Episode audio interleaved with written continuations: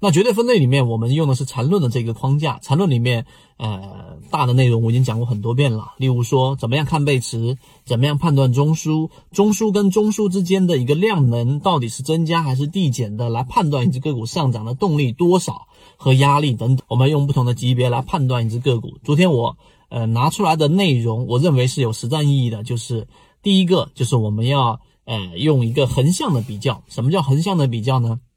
就是你要把它归为两类，第一类就是中枢的上移，每一个中枢都是由高点当中的最低点和低点当中的最高点来构成的，这形成了一个中枢，这个中枢就是多空对抗的最关键的一个位置。当中枢突破之后，对吧？它回踩，如果说是回踩到中枢之内，这个在缠论里面叫第二类型买点，在次级别出现背离的情况之下。那么，如果它突破之后形成第二个中枢，也就是说在突破上行这个过程当中，这个叫做中枢的上移，这是第一种类型。第二种类型就是突破之后，然后又回踩到中枢之内，重新构造了一个叫做震荡啊，就是第二种类型。一个是中枢的上移，第二个是中枢的这个震荡，这个你要明白。当这个明白之后，我们这说的是横向。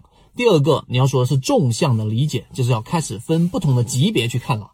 什么叫不同的级别呢？我们会发现，当一个中枢上移的过程当中，里面基本上是没有办法做什么短差的，所以我们认为利润最大的方式就是找到中枢上移的。纵向的理解是你要分级别去看。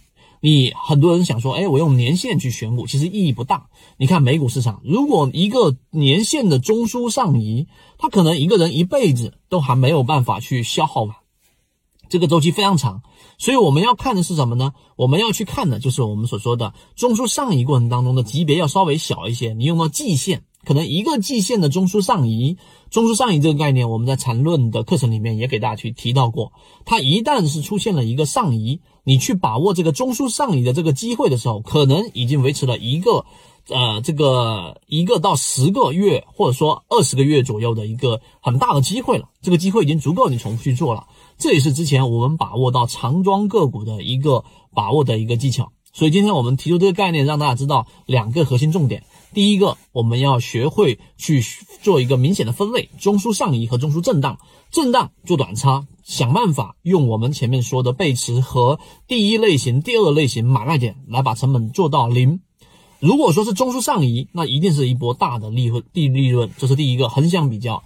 第二个纵向比较，你要学会分周期去看。建议大家可以通过季线、月线、周线来进行选股，日线来进行操作。那么这种选股方式呢，实际上它就能够从纵向的角度，我们找到一个大级别的中枢上移，从中去拿到一个比较好的利润。圈子有完整的系统专栏视频。图文讲解可以帮助大家建立完整的交易系统，系统进化模型泽西船长公众平台，进一步系统学习。